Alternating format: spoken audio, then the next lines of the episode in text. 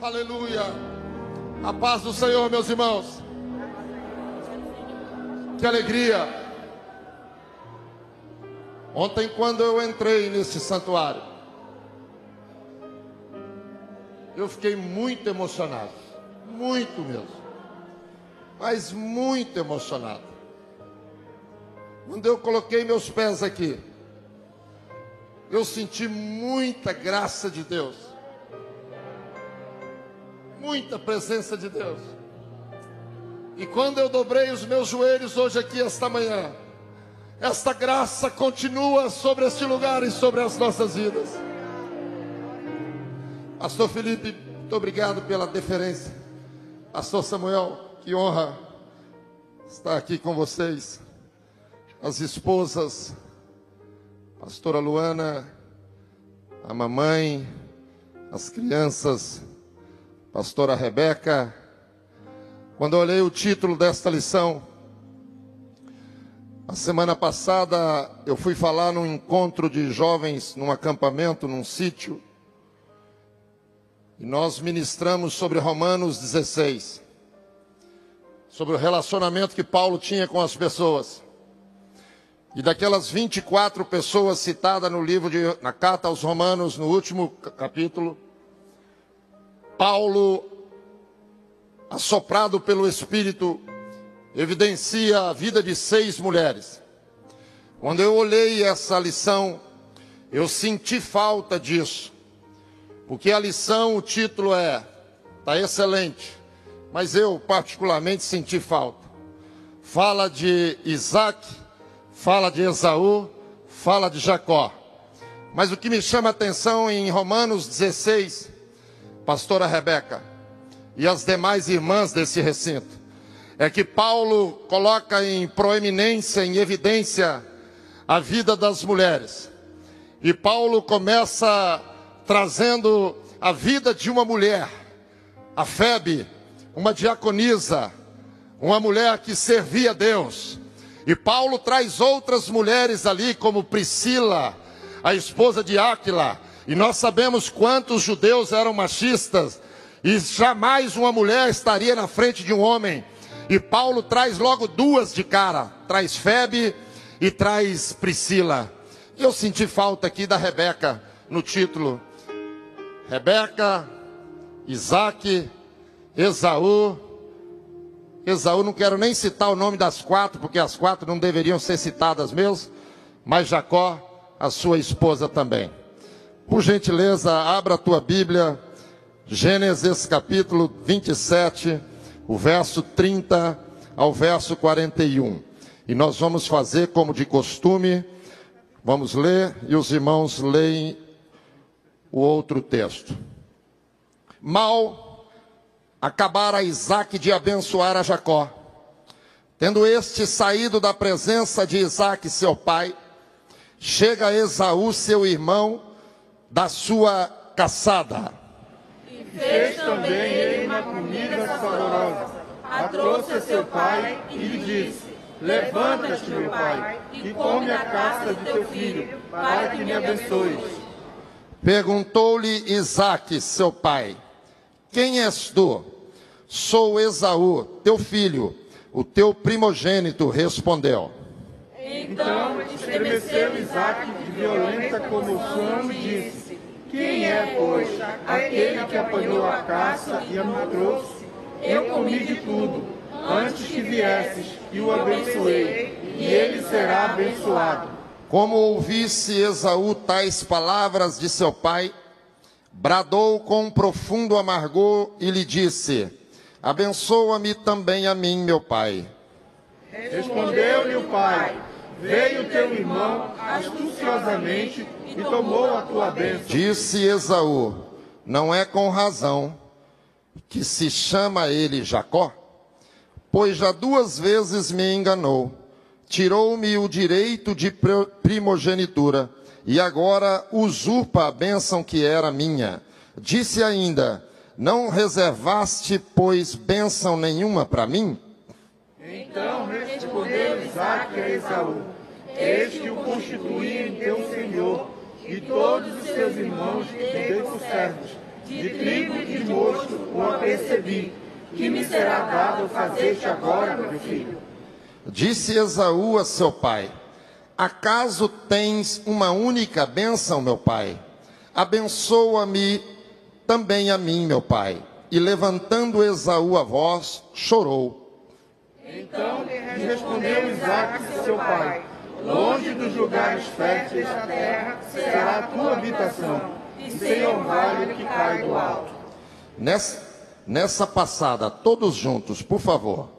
Passou Esaú a odiar a Jacó por causa da bênção com que seu pai o tinha abençoado e disse consigo: Vem próximos os dias de luto por meu pai. Então matarei a Jacó, meu irmão. Antes de você sentar, olhe para a pessoa mais bonita do seu lado e deseje a paz do Senhor para ele e para ela, por favor. A paz do Senhor, é bonito. Muito bom. Por isso que é bom sentar perto de pessoa bonita, né? Meus irmãos, nós fomos chamados para aprender alguns capítulos da Bíblia Sagrada. Nessa porção, de Gênesis 25 até o 33, alguém contou e diz que tem, são 307 versos, são nove capítulos, que conta a saga de uma família, a história de uma família, a trajetória de uma família. E eu quero crer que esta família representa a mim e a você aqui esta manhã. Que esses personagens, por certo, poderão e podem ser substituídos por mim e por você. Nós nos identificamos com esses personagens. Quando nós lemos a Bíblia, essa é a proposta da Bíblia. Nós olharmos para ela e ver aonde é que nós nos encaixamos. A Bíblia, ela jamais vai te afrontar, nem me afrontar, porque a Bíblia é extremamente polida e educada. Mas a Bíblia, ela vai confrontar você e confrontar a mim. Então, quando nós lemos a Bíblia, é Deus nos ajeitando, nos organizando, levando-nos a pensar como Ele quer que a gente pense. E aqui estão esses personagens. O Isaac, que vem da descendência do seu pai lá, do Abraão. E interessante que a gente que conhece a história, e vocês, obviamente, a gente vai ver que os mesmos percalços que Abraão passara, Isaac passa também. Parece que é um estigma, é um rótulo, está lá no DNA do sujeito. Os mesmos as mesmas dificuldades, os mesmos desafios de Abraão foram os mesmos de Jacó. Inclusive, a questão do casamento, da idade, a questão da esterilidade da sua esposa, as provações, né? a questão da, da tentação e de sucumbir à tentação na questão do pecado. Veja que eles, eles, eles seguem, eles trilham pelos mesmos caminhos. E às vezes eu me identifico. Meus papais, por exemplo, já partiram para o Senhor. Mas às vezes eu me vejo fazendo aquilo que meu pai fazia e que minha mãe fazia. As suas qualidades, os seus predicados, os seus adjetivos, mas também as suas dificuldades. Me vejo. E às vezes, ontem, por exemplo, à noite, nós chegamos bem tarde do casamento e eu fui tentar estudar um pouco mais a lição. Confesso que eu me embaracei, dormi em cima da lição. Falei para a Karina, vou acordar quatro da manhã, eu prefiro. Aí ela falou, interessante, a Carol é igual você.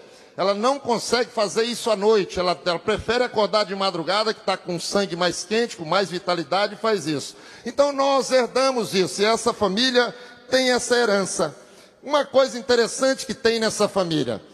É, os pais vão se identificar aqui. Você que tem mais filhos, é, é quase impossível isso não acontecer com você. A predileção. Que é isso, pastor? Que palavrão é esse? É ter preferência. E esse casal, eles tinham esses dois meninos. Um nasce aqui, o outro nasce agarrado no pé. A mãe, a irmã Rebeca, gostava de um. O pai, que não é o pastor Samuel, né, o Isaac, gostava de outro. Imagine a confusão que não dá isso. Imagine a questão emocional dessas crianças. Imagine a estrutura psicológica delas, o caráter, as atitudes, não é? A, a, ao tempo que a mãe deveria corrigir, a mãe apacentava, afofava e não chamava atenção. À medida que o pai deveria corrigir, o pai era molão, era molengo, era e, e gostava às vezes da, da, de ter o filho subversivo, como Esaú, por exemplo, era. Esaú era um sujeito que tendia à desobediência. E ele testava o pai dele. E o pai dele era mole e não corrigia ele. Estou dizendo espancar, mas corrigir, chamar atenção, trazer para perto. Você pode dizer, pastor, mas como é que você sabe que o Esaú era isso? Ele tinha essas características. Porque, por exemplo, a gente sabe que Israel tinha uma marca interessante. Israel, ele tinha que casar com Israel. Israel não podia casar com outro tipo de gente que não fosse Israel. Era Israel com Israel. E aí a Bíblia diz que Esaú casa com logo duas duas que não eram de Israel. Se uma já dava agonia para Rebeca, imagine duas. Hein, pastor Felipe? E mais para frente você vai ver que Esaú, ele era tão obstinado pela desobediência, que ele casa logo com mais duas. Se já não era satisfeito em fazer a mãe sofrer, pastor Adalvo, ele fez logo mais duas. Pega mais duas que não era de Israel, e aí causa tristeza para a mãe. Meus irmãos, Quantos são filhos aqui esta manhã? Deixa me ver. Todo bom filho é bom para tudo. Guarde isso. Todo bom filho é bom para tudo. Eu, eu, às vezes, como trabalho em uma empresa, às vezes para entrevistar uma pessoa, eu nem vou para os predicados dele de tecnologia, de intelectualidade, eu vou mais para essa área conhecer a família, como é que é o pai, como é que é para a mãe, como é que ele trata o pai, é arrimo de família. O que, que você faz? Arrimo é aquele que só tem ele, que o pai, a mãe depende dele. Como é que será que ele trata o pai? Como é que será que ele trata a mãe? Esse sujeito, dependendo do que ele me responde, dependendo do que eu conheço com ele, contrato com os olhos fechados. Essa pessoa vai ser sucesso na certa. Essa pessoa vai trazer prosperidade para aquele lugar na certa, não tenha dúvida disso. Agora, o contrário é verdadeiro também. Quando uma pessoa tem esse desequilíbrio, tem essa dificuldade, você pode ter certeza que vai ser desajustado para todas as funções da vida dele. E Esaú, de fato, era assim.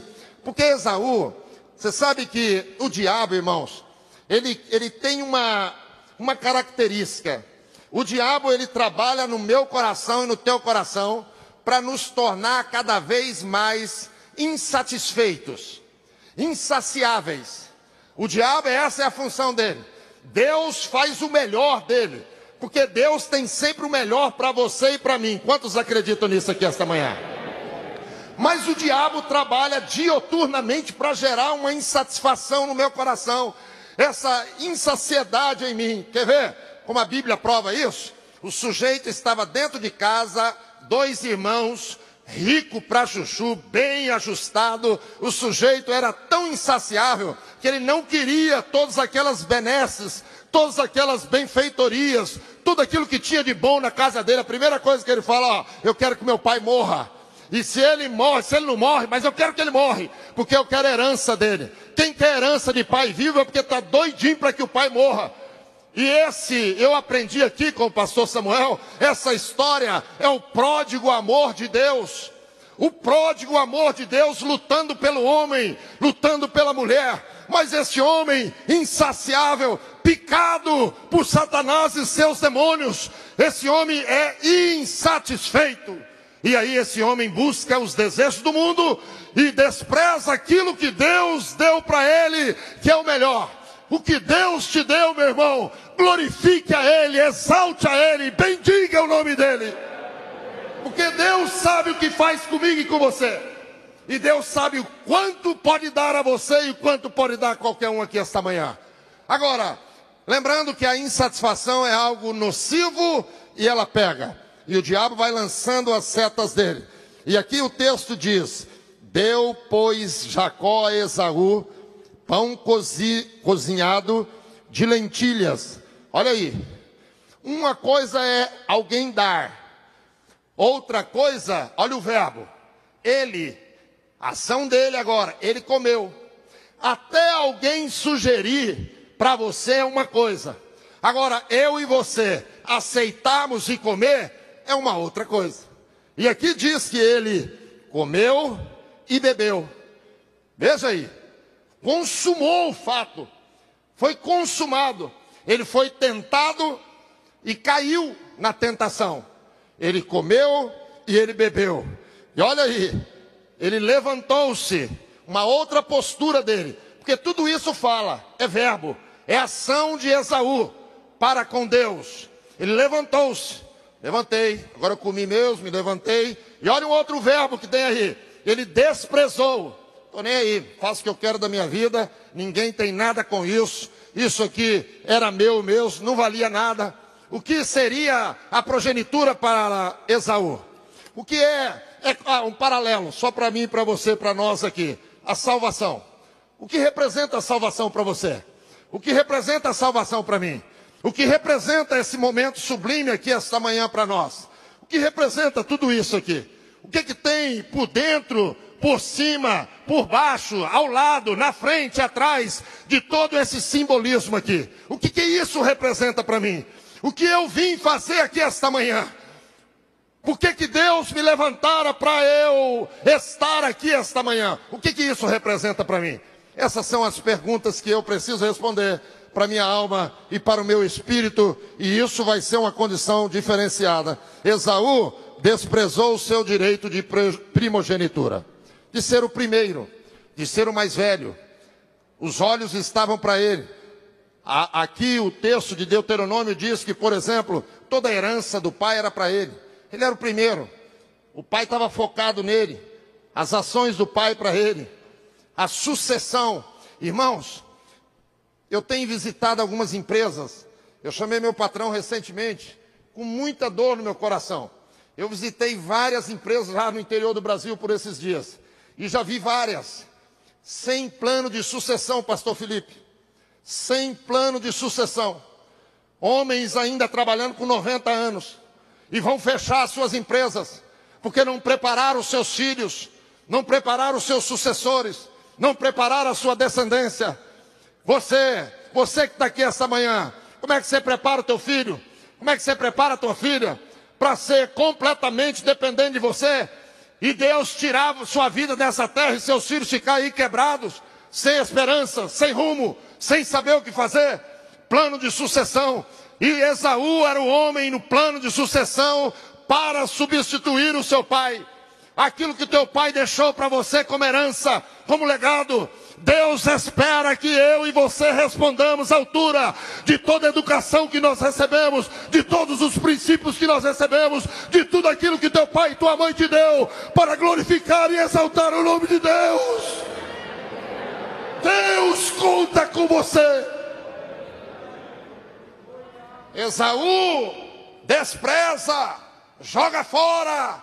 E Deus nos trouxe aqui esta manhã para dizer: não desprezes aquilo que recebeste dos seus pais, sobretudo teu Pai das luzes, que tem todo o poder nos céus, na terra e debaixo da terra. Eu recebo esta palavra em nome de Jesus. Quantos mais recebem comigo? Esaú paga um preço por desprezar aquilo que tinha de mais belo aquilo que era o melhor presente. As consequências, toda ação tem uma reação. O nosso adversário, o diabo, Satanás e seus demônios, ele é licencioso, ele é ardiloso, ele é sorrateiro, ele é rasteiro, ele é incansável, ele é indomável, ele é terrível, ele busca você no teu pior, na tua fraqueza, nos momentos mais difíceis da tua vida. Ele está de olho em você. Ele e os capangas dele, buscando tragar a tua vida, destruir a tua vida ao seu derredor, buscando uma brecha para matar você, destruir você, roubar você, eliminar os seus sonhos, planos e projetos. Por isso, não brinque com o diabo, não brinque com Satanás, não brinque com seu exército.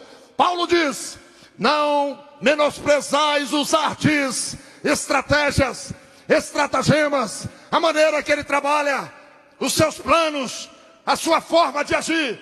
Ele é terrível, ele não brinca, ele quer destruir e matar a coroa da criação de Deus. Quantos são filhos de Deus aqui esta manhã? Glorifica o nome dele. Esaú sofre a consequência, porque paga para ver, paga para ver. Olha aqui, e consequência, irmãos, é terrível, é muito terrível. A Bíblia chama Esaú de profano, profano, alguém que recebe um talento de Deus. Me perdoe usá-los, mas por exemplo, aqui tem musicistas de naipe internacional. Deus que deu isso para vocês. Essa capacitação foi Deus que dera isso para vocês. Às vezes a gente vê de, de Cosmópolis, aqui tem solistas aqui de naipe internacional. Foi Deus que dera isso a vocês. Deus que capacitou isso para vocês. E qual é o propósito disso? Glorificar Ele, exaltar Ele, bendizer a Ele. Entrar alguém aqui nesse recinto e ficar assim, ó. Ah, crente é bom assim, crente é melhor do que isso, porque ele faz isso para a glória de Deus, para adorar a Deus, exaltar a Deus. Essa é a diferença entre o justo e o ímpio. Essa é a diferença entre o que serve e o que não serve a Deus. Agora, quando eu me descuido e coloco isso que Deus me deu à disposição daquilo que não é de Deus, os entendidos chamam isso de profanação, de ser profano, de confundir o santo do profano, o santo daquilo que não presta. Alguém entrar na igreja e falar, não, mas isso eu ouço lá no carimbó. Isso eu ouço lá em qualquer outro lugar. Não, aqui não. Aqui não. Aqui Deus capacita para ter os melhores musicistas. E eu vou dizer uma coisa para vocês. Eu não sou dessa área, mas eu já visitei alguns museus na Europa. Com Van Ludwig Beethoven, com outros grandes musicistas. E o que eu lia lá, e nos livros também, é que na época os pagãos ficavam assim venerados por eles, pela capacidade deles. Na época lá, quem imitava os, os irmãos crentes era quem não era crente. Essa aqui é uma mensagem para nós. Essa aqui é uma mensagem para nós aqui. Essa é uma mensagem para nós. Quem pega essa mensagem? Pega, quem pega isso aí? Quem pega isso aí? Quem, quem quer aqui que o pagão vai imitar você lá no mundo? Quem quer? Olha aí, olha aí. Quem quer aí que o pagão lá do mundo vai imitar vocês como cantam? Quem quer aí? Deixa eu ver aí. É isso aí. Essa é essa. É isso aí que Deus quer. É esse tipo de influência que Deus quer de nós. Olhar para a gente, não para com um ar de soberba, de altivo, disso, daquilo, não. Mas olhar como a coroa da criação de Deus, que fazemos para a glória de Deus. Quantos entendem isso e quer dar um glória a Deus bem alto aí? Bom, Sai de cena Esaú. Sai de cena. Mas sai de cena, mas guarde Esaú. Guarde Esaú. Porque aqui tem muita graça de Deus. O nome Jacó tem aí uma série de significados no hebraico, mas aí acaba sendo intitulado por enganador. Irmãos, quando eu leio a história de Jacó, eu vejo muita graça.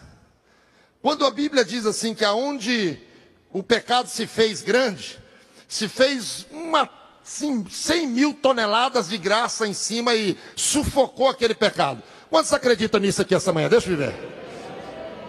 Se você e eu olharmos para Jacó sob esse prisma, sob esse viés, nós vamos ficar maravilhados. Maravilhados. Porque às vezes dá um nó na cabeça. Como é que o enganador, como é que o mentiroso, como é que um traidor, como é que isso, como é que aquilo, e desse homem suscita eu e você. Mas é isso. Aonde entrou o pecado, superabundou a graça, está escrito isso. Olhemos por esse viés, por esse caminho. E aí vem falando desse sujeito, do Jacó. O Jacó, o 25, 30, o, o 27, 35, já pulam dois capítulos. Respondeu-lhe o pai: Veio teu irmão astuciosamente e tomou a tua bênção. Por conta da predileção. Mas antes da predileção, quando você olha assim a Bíblia e fala para Deus: Deus, abre os meus olhos, abre o meu entendimento, me faz entender isso, faz aquilo que está escrito lá em Romanos, vai lá no, no âmago, vai lá no profundo, vai lá no, no escondido, vai lá no oculto, e faz eu entender esse negócio aqui. E quando você vai olhando, aí está escrito o seguinte: que dali Deus ia suscitar uma grande nação, que o maior ia servir o menor. Estava escrito, era uma promessa. Ninguém podia quebrar isso. Diabo não podia quebrar isso, demônio não podia quebrar isso, ninguém podia quebrar isso. Estava escrito. Eu acredito muito na soberania de Deus. Quantos acreditam que Deus é soberano aqui? Deixa eu ver. E isso faz toda a diferença na minha vida e na tua vida. Essa agonia, essa ânsia. Você é ansioso? Você é ansiosa? Eu duvido aqui quem falar que não é. Eu duvido. Eu sou, irmãos. Quando vem para cima de mim, eu falo, meu Deus, quando é que vai acontecer isso? Quando isso vai acontecer? Eu falo para a Karina, será que não dá para acontecer amanhã, ontem? Tá, calma, calma. Por isso que Deus sabe. Eu nessa eletricidade toda fico louquinho. Oh, meu Deus do céu, faz hoje, faz ontem, faz logo, faz logo isso aqui. Karina, calma, calma, calma. A Karina já está louquinha comigo. Calma, calma. Ainda bem que ela é calma, senão ela já tinha morrido também. Mas aí, esse, esses pais aí, alguém se afoba. Alguém perde o controle, alguém perde a dianteira, alguém sai da linha, e aí fica naquela agonia: vai ou não vai? Falou, Deus falou, é, é ele que vai servir o outro, como é que nós vamos fazer isso? E a, e a irmã Rebeca, a serotonina dela, as coisas da mente dela, estava tudo inflamada, ela tinha comido muita farinha branca, as farinhas estavam contaminadas, a mente dela estava inflamada, e ela não consegue suportar aquela espera. Esperei com paciência no Senhor, não é fácil esperar, não, irmãos. Eu duvido que quem fala que é fácil, pega uma jovem aqui de 50 anos que ainda está esperando o marido, está esperando o galã, fala, pastor, é porque você não está na minha pele, faz 50 anos que eu estou esperando, não é fácil não. Quantas meninas de 50 tem aí esperando? Não levanta a mão não, aguenta para você. Olha aí os meninos que estão do teu lado, espera, espera com paciência, espera no Senhor teu Deus, Ele é poderoso para fazer infinitamente mais além do que pensamos ou imaginamos. Quantos querem glorificar a Deus aqui esta manhã? Glorifique exalte o nome dEle. Ontem nós casamos um jovem aqui, um de 30 e tal, outro de 30 e tal. E qual foi a pergunta para eles? Esperar no Senhor, esperamos com paciência no Senhor, esperamos em Deus. Deus fez e isso glorifica o nome do nosso Deus.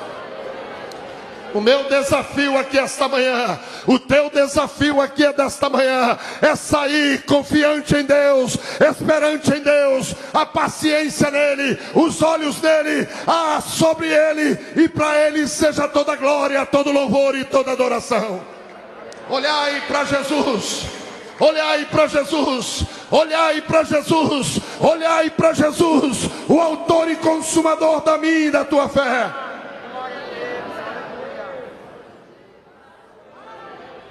Eles sucumbiram, eles não suportaram. A mamãe não suportou a demanda, a carga era forte. Nós vamos fazer um arranjo para chegar na promessa que Deus fizer. Espere o teu tempo, não corte a fila, fique lá no último banco para que o Espírito de Deus venha trabalhar no coração do rei. E o Espírito de Deus venha falar para o rei: Tem alguém lá que está precisando ser elevado. Tem alguém lá que precisa ser reconhecido. Quantos aqui acreditam que o coração do rei está na mão do Senhor? Deixa eu ver aqui. Irmãos, quando Deus dá ordem, anjo obedece, homem obedece, governador obedece, presidente obedece, rei obedece, mulher obedece, homem obedece, todos obedecem, eu acredito nisso para a glória de Deus. Não, não, acalma o teu coração, sossega o teu coração, abastece o teu coração das promessas de Deus, enche ele. Mas essa mulher, e é interessante que o mundo ele imita isso. O mundo diz aí, o pastor Felipe estudou bastante isso. O peregrino,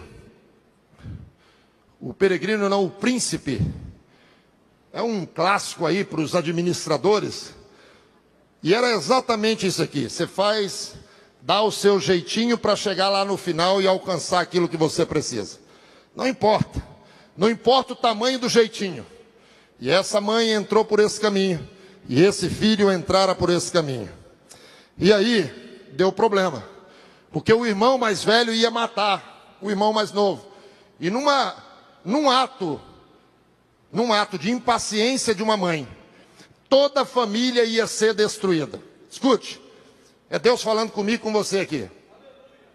A tua decisão, ela pode matar você, teu pai, tua mãe, os teus irmãos.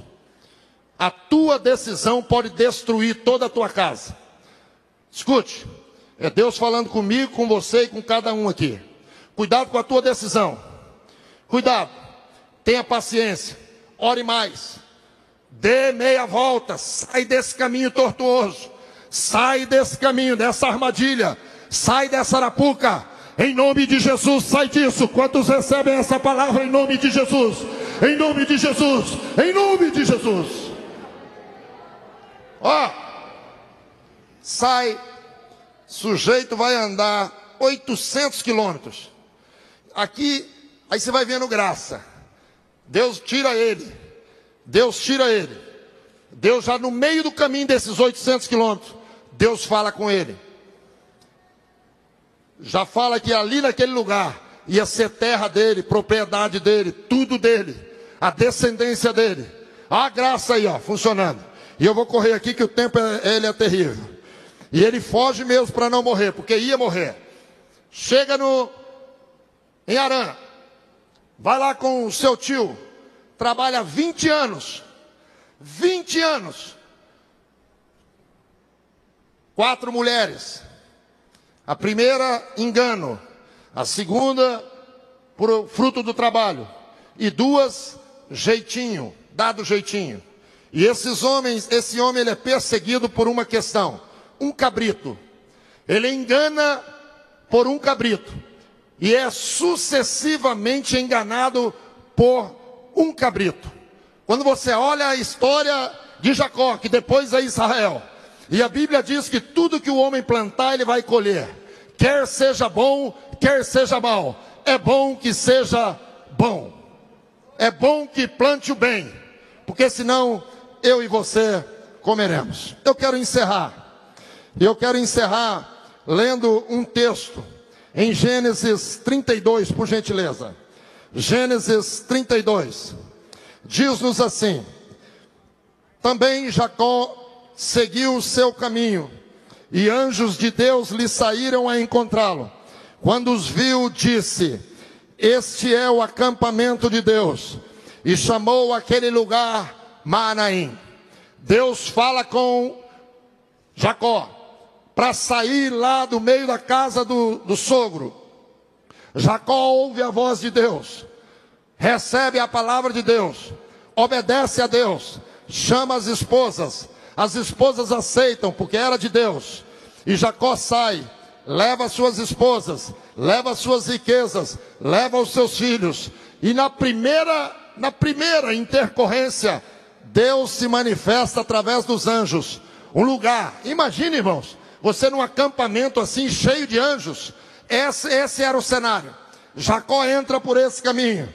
Então Jacó enviou os mensageiros adiante de se a Esaú, seu irmão, a terra de Seir, território de Edom, e lhes ordenou: Assim falareis a meu senhor Esaú. Olha aqui, ó. Ele sai corrido. Olha como ele volta. Porque nesse inteirinho aí, Deus tem um encontro com Jacó. Deus muda a história de Jacó. Deus quebra o coração de Jacó. Deus transforma Jacó num mentiroso, num enganador. Deus transforma ele num príncipe. Quantos príncipes e princesas tem aqui esta manhã? Glorifique o nome de Jesus. Olha o retorno. Olha, olha o, o fruto da destilação da graça. Olha o fruto e o resultado da, da salvação em Cristo Jesus. O teu servo já volta já pianinho, manda dizer isto: como peregrino morei com Labão, em cuja companhia fiquei até agora. Tenho, pois, jumentos, rebanhos, servos e servas.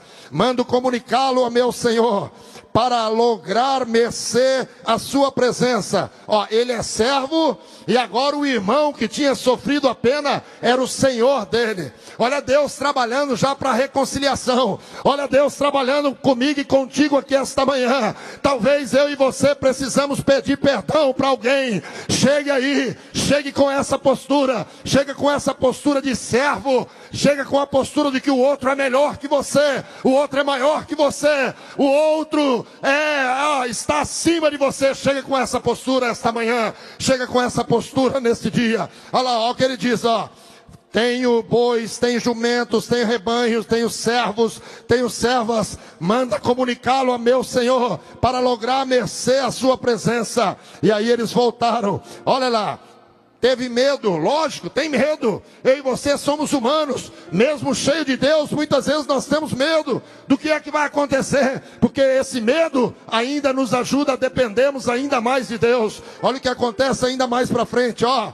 Olha ali, aí ele vem fazendo uma oração. O homem está quebrantado. Livra-me das mãos do meu irmão Esaú, porque eu temo para que não venha ele matar-me e as mães com os meus filhos. E disseste: certamente eu te farei bem e dar-te-ei a descendência como areia do mar para que pela multidão não se pode contar. Ele orando para Deus e Deus de imediato já respondendo para ele. Talvez você aí no teu espírito já está orando e Deus já está confirmando a tua oração aqui esta manhã e Deus já está te respondendo aqui esta manhã. Ore em pensamento, ore por palavra e o Espírito de Deus te responde ainda aqui esta manhã. O que me chama a atenção para fecharmos aqui uma história que tinha tudo para ser uma tragédia, um fracasso. Pela graça de Deus, por Deus quebrantar o coração de um homem, de uma família, essa história termina de uma maneira sublime. Quando Israel vai se encontrar com Esaú, diz a Bíblia que por sete vezes ele se dobra, se dobra quando eu e você vamos pedir perdão para alguém, de que maneira que nós vamos? Sete vezes. Prepara um monte de presente. Porque a Bíblia diz que os presentes quebrantam o coração do, do rei. Quer facilitar uma história? Estou dizendo para você comprar alguém, mas uma lembrança para alguém, um presente para alguém. Quando você vai na casa de alguém, quando você visita alguém, um presente faz toda a diferença, que a Bíblia diz que faz. É por isso que os reis, quando eles visitavam outro, eles levavam presentes para os outros reis. Porque aquilo ali prepara o caminho para um diálogo. Oxalá a Ucrânia tivesse chegado aos pés da Rússia. Porque quem já viu um elefante, um mosquito querer matar um elefante? Como pode isso, humanamente falando? Eu preciso, às vezes, me submeter a algumas coisas, mesmo que aquilo não seja o melhor para mim naquele momento. E aí a Bíblia diz que ele se curva, se volta, e o que me chama a atenção é que as suas esposas, os seus filhos, porque aquilo que eu e você fazemos reverbera nos seus filhos, na sua parentela, em toda a tua família. Eles vão olhar para você, aquilo que você vai fazer, eles vão querer fazer igual. E diz a Bíblia que Esaú corre, pula, agraça, beija, chora se quebranta. Talvez falta isso para melhorar a minha vida ainda um pouco mais, a tua vida um pouco mais. Esse senso de quebrantamento, esse senso de perdão. A igreja evangélica brasileira, o maior problema dela, eu falo com toda a autoridade e com todo o temor que Deus me dá, é a falta de perdão entre os irmãos. A falta de perdão entre nós, porque alguém fez isso ou deixou de fazer, porque alguém não fez ou isso ou aquilo. Que o Espírito de Deus libere o teu e o meu coração esta manhã, para nós perdoarmos uns aos outros, assim como Deus nos perdoou e nos perdoa todos os dias da nossa vida. Os que recebem essa palavra, fiquem em pé, glorifique, exalte, bendiga o nome do Senhor.